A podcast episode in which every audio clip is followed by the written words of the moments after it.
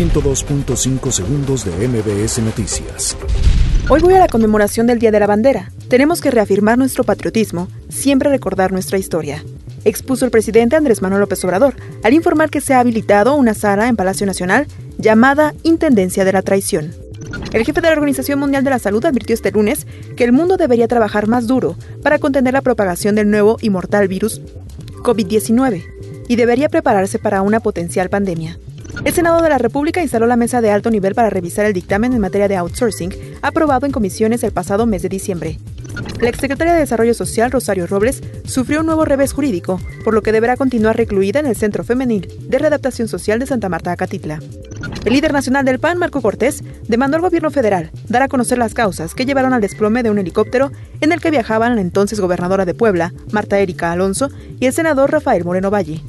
El paro nacional de un día sin nosotras, convocado para el 9 de marzo, costará a la economía de México más de 26.300 millones de pesos, ya que se paralizaría el 40% del personal ocupado en las empresas del país.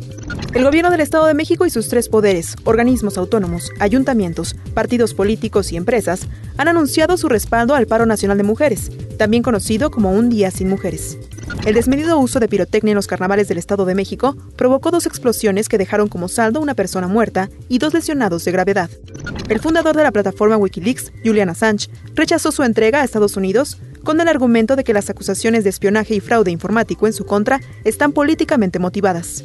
Genaro Sotovalle, alumno de la UNAM, realizó una estancia en el Centro de Investigación AMES de la Administración Nacional de Aeronáutica y Espacio en el área de nanotecnología. 102.5 segundos de MBS Noticias.